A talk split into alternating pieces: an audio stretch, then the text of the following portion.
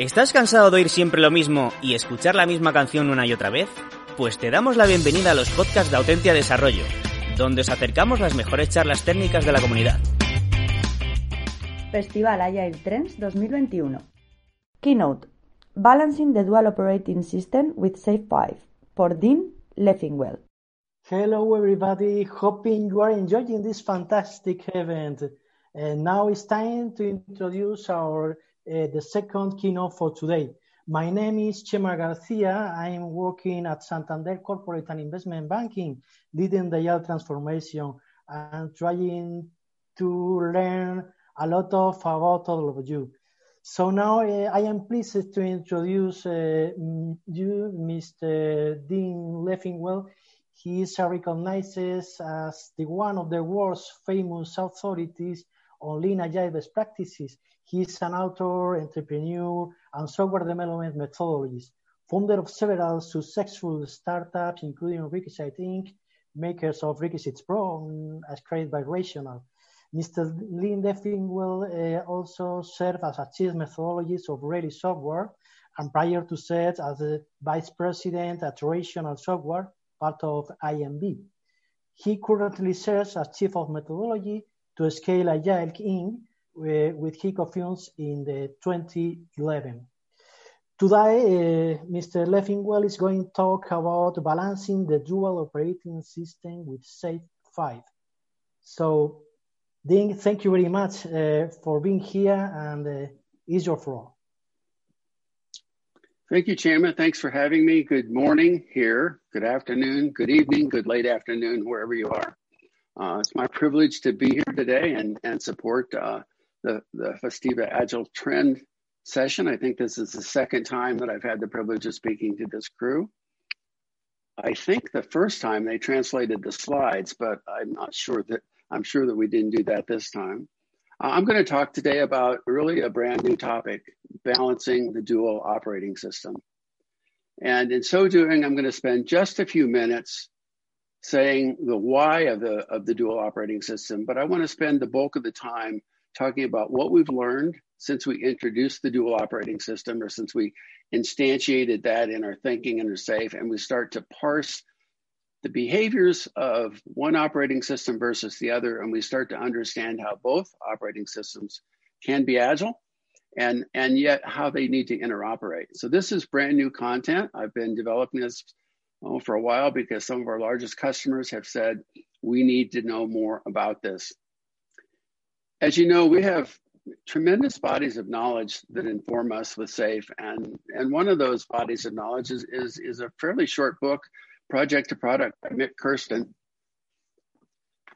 You needn't fear it; it's a pretty thin book. It's a very easy read, but it's very deep in its thinking because it is both incredibly contemporary from a DevOps standpoint, and also is based upon the last 20 or 30 years of lean thinking. So this book is a lean agile product book. And it's one of the things that have influenced me greatly in these is in these next few years of my career. Mik and I become friends about this. We talk all the time about the state of the industry, and I'm happy to talk about his book a little bit because he captured the essence of what we're trying to do in the large enterprise. And when I got to just the introduction to his book in the preface, we saw this quote, which you can see here. Those who master large scale software delivery will define the economic landscape of the 21st century. What's implied by that is that those who don't won't. So, unless we're going to be dominated by the FANG companies, you know, the Facebooks and the Amazons and the Apples, and Apple is now the world's biggest watchmaker, unless we're all going to work for one of 10 trillionaires, we, the non FANG companies, have to get our act together and to be able to develop and deliver absolutely world class software every bit as good as they can. And the next portion of this, we lean into a different book, Kotter's Accelerate, which I don't have that prop handy here, I don't think, but I was looking at it just yesterday. And when I read Kotter's book just about a year and a half ago, it reminded me of starting this company and every other company that I've started. This is my fifth startup, uh, all in Colorado, all in software. It's what I do. And when I do it, I start with a very small group of people, typically people I've worked with for some time. I mean, people that have, some of them, one of the people that joined me at Requisite, or sorry, one of the people that joined me at Scaled Agile, this is the fifth company that she's worked with me in. So you start out as a network and you know what you're doing because the customer is the center of everything. There's nothing to lose. You're very entrepreneurial. There are no roles, there are no titles. There's a time in our company when we grow about halfway here that we didn't even know who the CEO was because who the CEO of the company was was not really the relevant consideration. But as we grew, we had to become more stable and we needed to build a hierarchy. We needed to know things like can we travel or not? Who's going to approve expense reports? Um, what policies and procedures do we operate with? We have a, a lot of policies right now around COVID. Uh, we have policies around our building and the use of the building in the COVID time. We have policies for legal. We just opened up offices in Australia. We, we, we created a corporate entity in Australia. The hierarchy is very good at those things. And over time, it grows and grows. And the hierarchy takes on the responsibility for shipping our existing products, what I'll call our Horizon One products, the stuff that we ship right now and deliver every day. But we grow and we grow. And the more we grow, what starts to happen is a hierarchy starts to dominate. And if I look at my calendar, early in the company's time, it was customer focused, customer centric, meeting with my team, delivering product within four or five years, my calendar had 60 or 70%. I was CEO at the time, associated with things that happened in the hierarchy, very important things, hiring and recruiting and budgeting and finance and marketing and sales, and less and less time to innovate, less and less time to work in the network. And what we know is that if there's going to be a battle,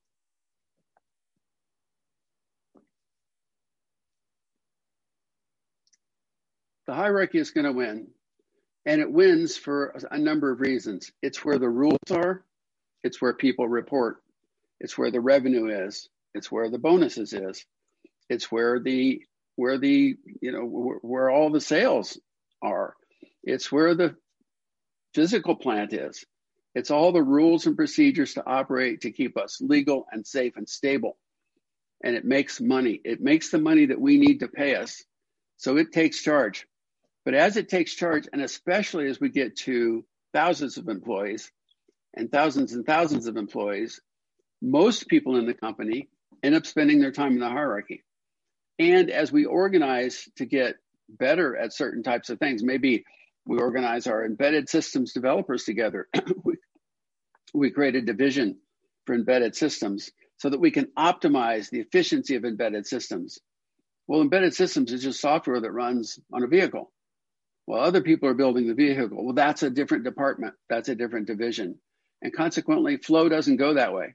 It gets to be extremely awkward. You, if you look at this picture here, it's hard to get flow out of that. And the customer, he's still here. The network is still here, but it's a shadow of its former self.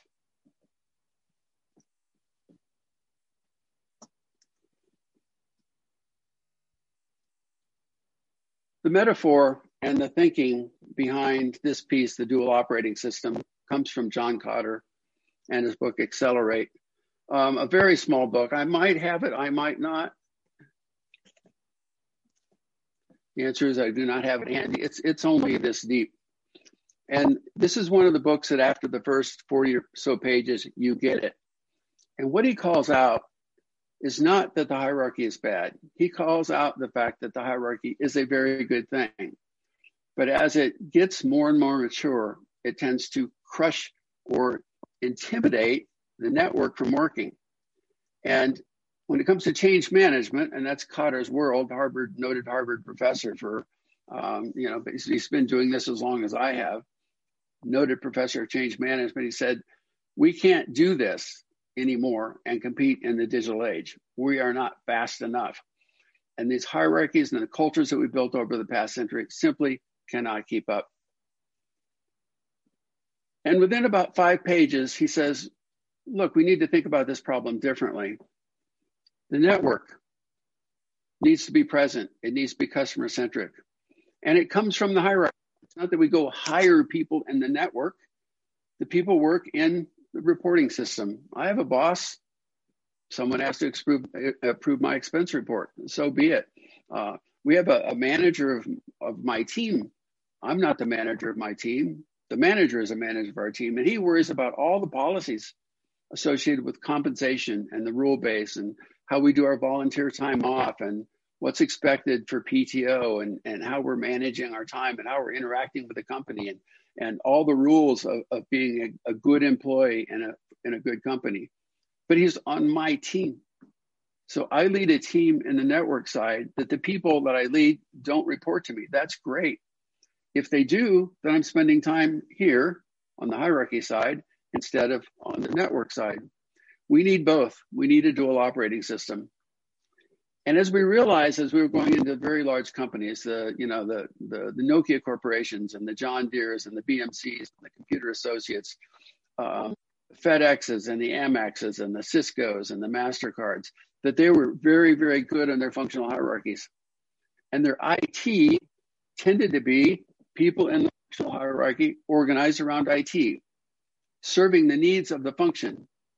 But when it comes to application development, it, it wasn't as efficient. It didn't work nearly as well. And in that case, we instantiated inside that business. We didn't reorganize the hierarchy. We've never gone in and said, you know, should start hiring and firing and let's shuffle this structure. That's a dangerous business. Who who who are we or you as SAFe program consultants to tell the business how they should be organized that way? But what we did do is we went to the other side and we said, let's run SAFe. Let's create virtual organizations. Let's create let's create teams of people that can work together because it's the right thing to do. They can form and storm and they can and they can they can swarm. You, you hear that word in agile. I don't think we ever heard that word prior to agile. We can swarm on the work. Wherever the work is we can go there so this was a year ago maybe a year a couple months ago that we posited this and we started working this way at the same time, we started a reorg in our company because we were organized a little bit traditionally. We had out really outgrown this just the teamness, and we had a hierarchy now. You know, a couple hundred employees, and starting to get pr- pretty rigorous. And our teams weren't particularly well formed necessarily. Were we agile? For sure, we've always been agile, successful at what we do. But we had to go through this exercise, and we had to think what responsibilities live in one side and what responsibilities live in the other. And that's the nature of this talk. So we need to balance these systems. And the first thing I would like to say very specifically here when we look at a hierarchy, it looks like structure. People report to people. Gosh, that's bad. No, it's not bad. It's how that portion of our company works. And I would strongly encourage you and all of us to have respect for what works. It's the thing that pays us. But I'll also show you how we can start to evolve what they do in a more agile way and provide even better support for the work that we do, at least my team does, on the development side. And when you think about the responsibility, so if you think about SAFe from the abstract, SAFe is a system of roles people and their responsibilities. It, it's it's not more than that. Certain people do certain things. Product managers think about product management. Product owners own a backlog for a team or a product.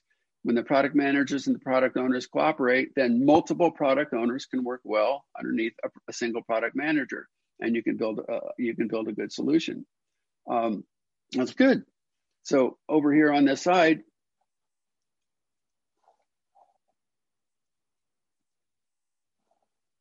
Our work, in some ways, is pretty simple.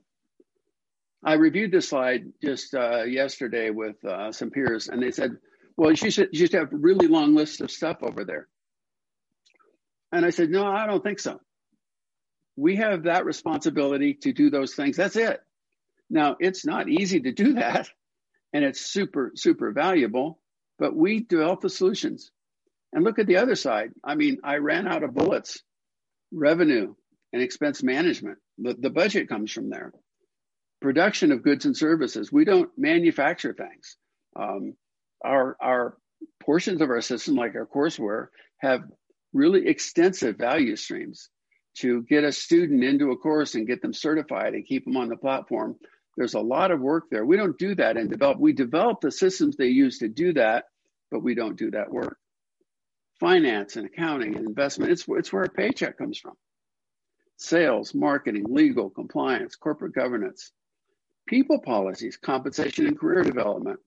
There's things that the hierarchy is good at that the network isn't so much. How do you promote within the network? The work is always changing. I need to work on a different thing. I, I don't report to people there. I want to work on something different. Well, do I get a promotion for that? No, because if you're restricted by the connection from the promotion, you're probably not going to be able to do that work. So fundamentally, different purposes. Most of the people, most of the money, most of the budget is on the right. We don't pivot to spend 50% on R&D in a company like Santander, one of our hosts here. It's a smaller number. Some things are clear. A hierarchy that has responsibilities. There's a network that has responsibility, and some things are shared. So in the center, things that must be shared is strategy.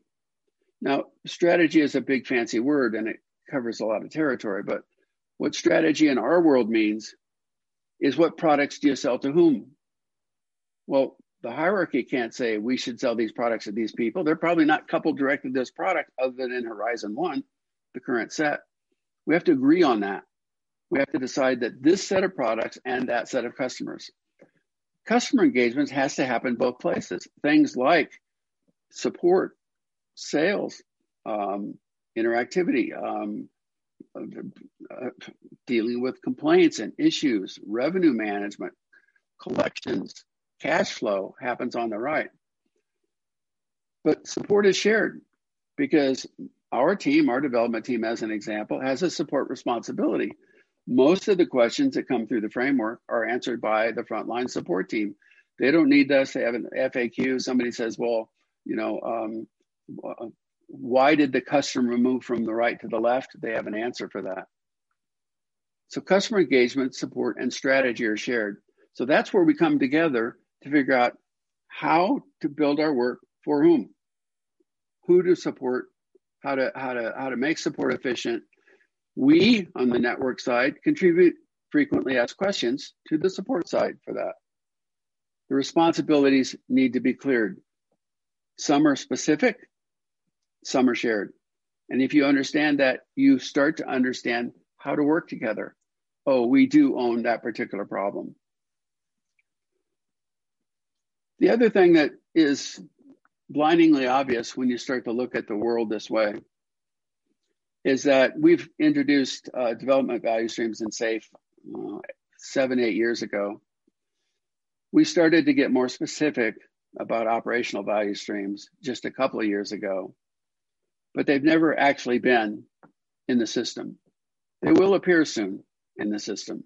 And we'll see in just a few months down the road how we how we want to handle that. The network side, those are the development value streams we've always talked about. We build things. Technical definition, the sequence of activities needed to convert a business model, business hypothesis into a technology enabled solution, digitally enabled solution. That's what we do that delivers value. But we don't build those things. We don't ship them. We don't collect for them. Sometimes we host them, sometimes we don't. It might be a widget. It might be these AirPods. Uh, the people that, design these don't build them. They go, that goes through manufacturing. There's an operational value stream that got this earpod in my ear that's extraordinarily complex compared to the development value stream that created it. Unlike things. Left side network, develop. And by the way, did they develop the, the AirPods? What they do? Yes, they developed the specs for the AirPods, but they didn't manufacture it. They might have built, you know, maybe 100 prototypes in the lab, but but they went to manufacturing for that. So when we start to understand the two different types of value streams, and we said, oh, the hierarchy is where the money gets made, we start to find our customers because not everything we do goes right to the end user. Maybe I'm manufacturing an autonomous vehicle. Uh, my customer, oh, for sure, is the driver of that. But my, my first customer is the people involved that, that run the supply chain to buy the parts.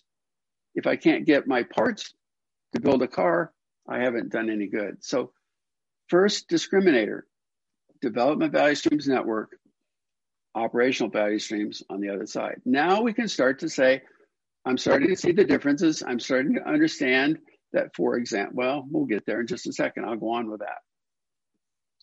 But I think what's interesting is the different characteristics of these. And as we started putting these characteristics down, we started to get additional insights about how this really needed to work and also why it's so difficult to operate if you don't understand.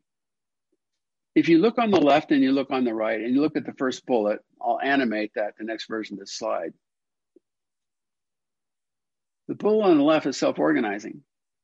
If the team I'm on wants to meet with another team because we're developing a new courseware product, and the team that's responsible for courseware has instructional designers, we can do that. We can work with them. We can go to their daily stand-ups. We can we can blend our teams even. We can run for a period of time where we're one big fat team. Typically, it doesn't go quite that far, um, but we could have three teams work on one thing if that's important. We're already there. What's the work look like? We organize constantly. We just recently went through a, a, the Scrum Masters change. I don't even know why, but they did. So the Scrum Masters change. There's no management structure that says you can't be Scrum Master for that other team. And those organizations are evolving now. We do like long live stable teams. I'm an example of one. And yet, if you look at any point in time, the people on my team have changed over time, and that's good. We bring in new people. Some people move on to, to different to different responsibilities. And the speed is fast and furious. We go really fast. As a good example, our company runs two week. We run our entire business on SAFe. We run two week iterations. The framework team runs one week because two weeks is too long. So we're the clock. So we develop the IP that the rest of the company uses. Everything is fast and furious. On the right, we need stability. We need to know that the thing we did yesterday is probably going to be the same thing we're going to do, we're going to do tomorrow. Innovation and experimentation on the left, not so much experimentation on the right. Don't mess with that customer. Don't introduce that new idea about when they're when they're ready to sign. On the left, fail fast. We talk about all the time. It's like we're so cool that we can talk about we're going to fail fast. Well, try that on the right. Uh, we we uh, had a problem in sales, and we've got a client now really unhappy with us, and they're coming at us really hard because we made a big mistake. Well, we can't really fail over there. I mean, sure, we can have some small experiments, but if that fails, cash flow dries up. If that fails, if you don't get the organization right in Australia, you end up in trouble in Australia. And that organization on the right has a pretty long term memory, right? Definitely remembers things. On the left, find, fix, and forget. Or, hey, we just, just this last month, we, we killed an MVP. We've made a, a pretty substantial investment uh, in that in that product, and the company decided it's not the right thing to do too big a shift from our normal paradigm. Okay, done. Shut the work down, ignore sunk costs, get ready to go. Well, right, right side, we made a mistake last year with this proposal, and it got us in trouble with the customer or got us in trouble with the regulators. We can't make that mistake again. So it's okay to have a long term memory on that side. Left side, think about Reinertsen and some of the work in product development flow. Exploiting variability. Right side, reduce variability. As you see these characteristics evolve, you start to go, they really are different. They're optimized for different things. We need them both, right? And they need to interoperate, which I'll talk about shortly. What else do we need to balance? We need to balance our investments. The image on the left says there's a big investment. Most of that money goes to the hierarchy. So the amount that's invested in the network, the development side, the R&D, if you will, could vary from a very small number, maybe a really large retail food distributor might spend one or two percent on IT and applications, and you you might have a Microsoft that spends twenty percent or 25% on R&D. We don't have an opinion on that. But the money is spent differently. The money that's spent, the money that's spent by the by the by the enterprise is spent on our existing stuff. And by the way, sometimes we simply need to put to bed old solutions. There'll be a time, not so long from now, that version 4.6 of SAFE has to go off the market. We're going to have to invest in that. We have to invest in taking that off the market. But the important thing is that this investment, this investment has to be balanced across horizons. Now, this is McKinsey slash Geoffrey Moore thinking that basically says if you want your Horizon ones to have a very good future, then it's very important that you make your investments in Horizon three, two, and one. And that language will ask will, will help you in discussions with your key stakeholders about things like um, how much are we investing in Horizon three? And if the answer is nothing now, that better be a short-term answer. How about Horizon two? Nope, all of development right now is in Horizon One. Well, you're in trouble because you're not today inventing the things that will eventually make their way through the system and become part of Horizon One. So that's one of the things we want to collaborate on. Now, this path, the connection between the hierarchy and the network, is pretty well defined in lean portfolio management. And strategy and investment funding is the place it comes together. Now, it also comes together in governments and portfolio operations, but the important one is here. This is where we make this decision. So the portfolio management function for if you if you're in an enterprise and you've not started down that path yet, uh, fear not. It's just practical work by practical people when you build the portfolio management function, you start to see the portfolio level work and you start to see the amount of work associated with the portfolio. And you start to you start to understand that you may have excess WIP. You're going to see the fact that the business model is changing a bit. You're going to be informed by strategic teams. So if you've not begun your portfolio journey, please do. And that will be the, the next big quantum leap into a different type of enterprise, one that sees the work, understands the investment in horizons, and knows how to make the investment. Now, when we think of the hierarchy, it just kind of looks bad. It's like top down. There's a boss and a boss and a boss, and we report to them and they say yes or no. And I do or don't get my stuff because they didn't let me. I think I've explained to you the value of that hierarchy.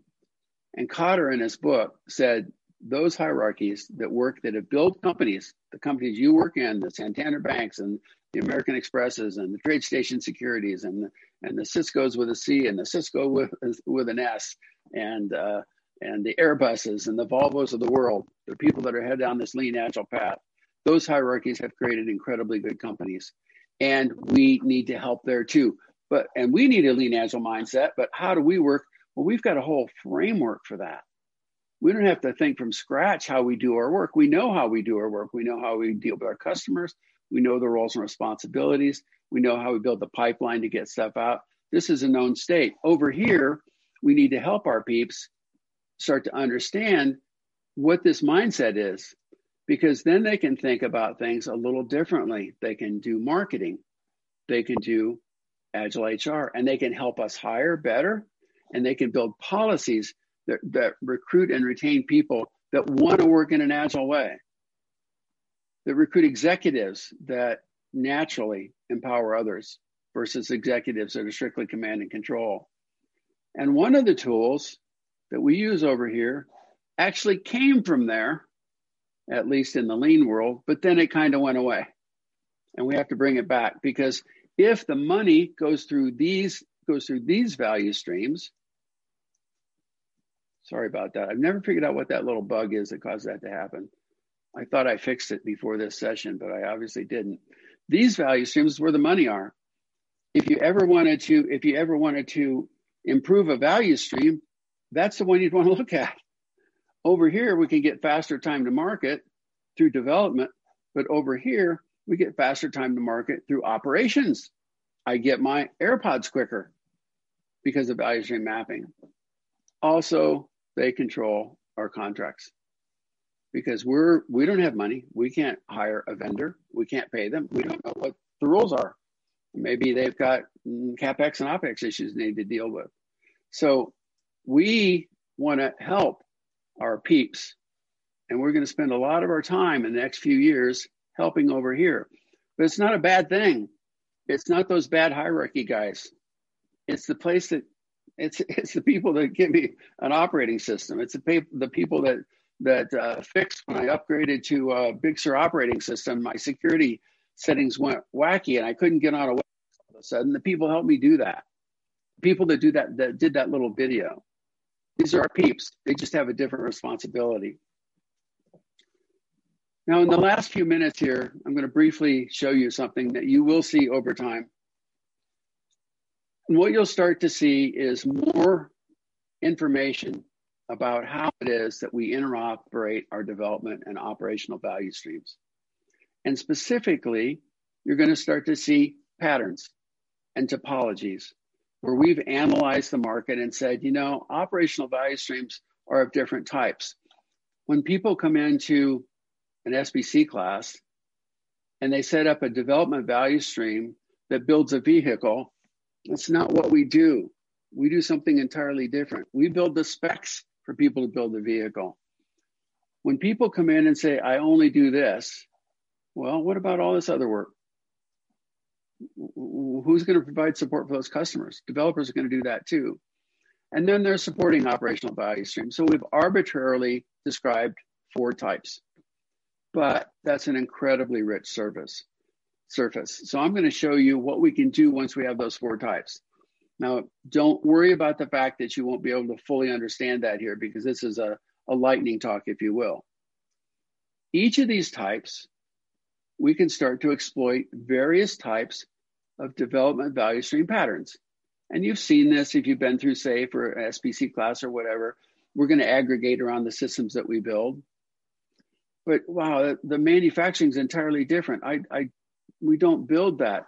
We build the specs that that and, and by the way, our, our customer moves. Supply chain's a customer, manufacturing a customer, uh, validation, shipping, and testing. How, how does that get how does that get shipped? Did we design the packaging for that? That's our customer as well. Sometimes we build really big software systems, in, in, in which case most of our work goes here. But still, what about support? Are we uh, do we have teams that work with them? Sometimes we build systems that support multiple operational value streams. And sometimes we need to organize in a way that makes that more efficient. So I'm going to stop here and go to here because we don't have time to really talk about the topologies. And the important thing was to understand it was the responsibility, things that matter is to understand the responsibilities of each, how we connect the systems, and the fact that very soon we're going to provide a lot more guidance on how to organize around value. So that starts to just barely leak into the Q&A time but we have q&a time and i'm certainly glad to be talking to you instead of talking to my screen so i'm going to look to Chema and say do we have any questions that we can talk about okay thank you very much dean. It's a very very interesting approach uh, to how to deal with with these two uh, different organization dual operational model. So the, the the key question is how to understand the operational value streams are in fact funding our development value stream more or less no? So how, how do you propose uh, some kind of metrics uh, to understand in the short term with the development value stream how to move forward. Checking if the operational value stream are getting the right the successful or on the goal I'll go back to this picture, which is probably the, the biggest picture that we have. So our development value streams serve operational value streams, but they sync with KPIs and solutions. So the KPIs are the things that determine whether or not we're doing the right things. Now that KPI may be a thing that the operational value stream reports on. The KPI may need to be we sold this number of cars. Or the KPI might mean we had this many people visit the website or this many people sign up. These are the economic measures that are associated with the development value streams, right? So as we support the operational value streams, we build these we build these solutions. Mm-hmm. We build these things, and we budget back to the hierarchy, which is here in the enterprise, with a lean budget based upon these outcomes. Okay. So great, here's the hierarchy. Here's our budgeting model, and here's the way we're evaluated and measured in our work. Great. Um, the the left part of, of the of the vision, you know, the, the network vision, could be aligned in, in, in some goals that could be different than the functional hierarchy. So what happens is we are successful in the left part, but uh, we have some kind of breaks in the hierarchical expectation of, of the of the delivery of the impact. So, so that that's a fair question, right? And I'm gonna I'm gonna go here to start to answer that. When we launched SAFe Five. Uh, it was about two and a half years ago that we invented SAFe Five. And we went to an offsite with our SPCT community, and we spent a full day having them tell us what we should be building. And what they told us was that the tech was not enough, and that as organizations got better on the left and they can do good work there, you'll create inventory that the right can't address, right? Horizon one is not adept at moving horizon two into the into the system. So they said we need more than technical agility. We need business agility. And that's when business agility popped up at the top of the queue. And in order to have business agility, we had to start doing some things. For example, product marketing certainly they live in marketing, but they join a train. Things like things like legal. You might have a, a, a person in legal that lives with the train for a period of time. I'm pointing a large solution here. I'll point down at this guy. And on this side, we probably can help them map their value stream. Because if they have waste in the process, they're going to be slow in delivering as well. And we need help from them on hiring. We need to understand how to start to bring a lean agile mindset to that world. So, our job with business agility is to say, yeah, we've got some agility. You can be agile too. What does your value stream look like? Let's let's sort it out. And company by company by company, SPCs are helping the hierarchical system analyze the value stream. And when they do that, they start to get thinking about where the, you know, what the delays are in the process, you know, what value stream is mapping. So if we can help them map their value streams, kind of like the Six Sigma teams have been have, have been doing over time, then we can help them get stuff to market faster if the hierarchy is slow, no matter what our cycle time is over here, all we're going to do is create inventory, right? If we go really fast, all we're going to do is create inventory that can't get through the system. So we're obligated as professionals in the enterprise to bring agility to both sides of that system. Mm-hmm. Great, great, great. And uh, we have um, two minutes. Uh, one, one, one question more is uh, assuming we have dual operating model system, we are duplicating the meetings, the events, or or not? No. So here's the thing: you have to stop doing things, right? So it, let's just say we have on this side, the, you know, the system demo. I think I can find him right there. That's really an important meeting. That is basically the status check for that agile release train, whether they're making progress or not. We can't go over here and have the same meeting to say, how are we doing? Right. So if you go through and factor all the work that was happening here in meetings, including all the scrambles to figure out what was going on in R&D, you double it up. You can't double it up. You have to stop doing a lot of different things. One of our one of our one of our framework guys has a talk on exactly that, and move to this paradigm. So we we all the objective evidence is over here. right? there's no objective evidence here. These are reports. You know, red, blue, green. You know, detailed 17 pages. Nobody reads page 16. This is this is data.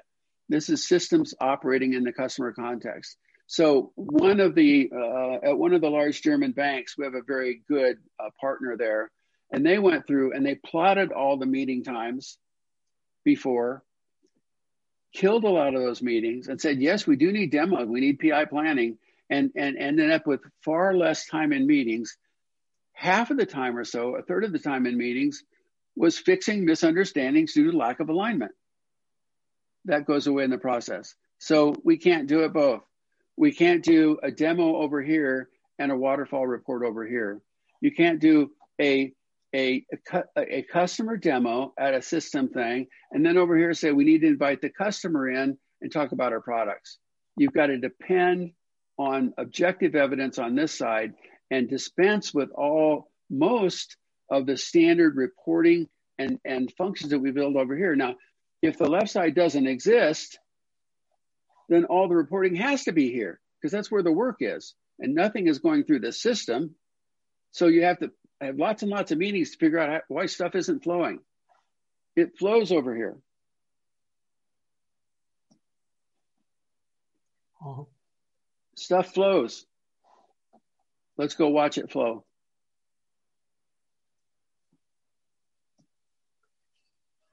Okay. So great. I think we are over time. So now, uh, Dean, thank you very much for, for your presentation and your talk.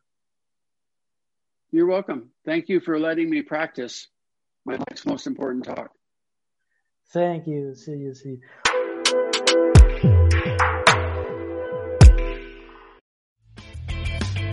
Si te ha gustado el podcast y quieres estar a la última en tecnología, suscríbete a nuestro canal de iVoox y escúchanos donde quieras. Para más información, autentia.com.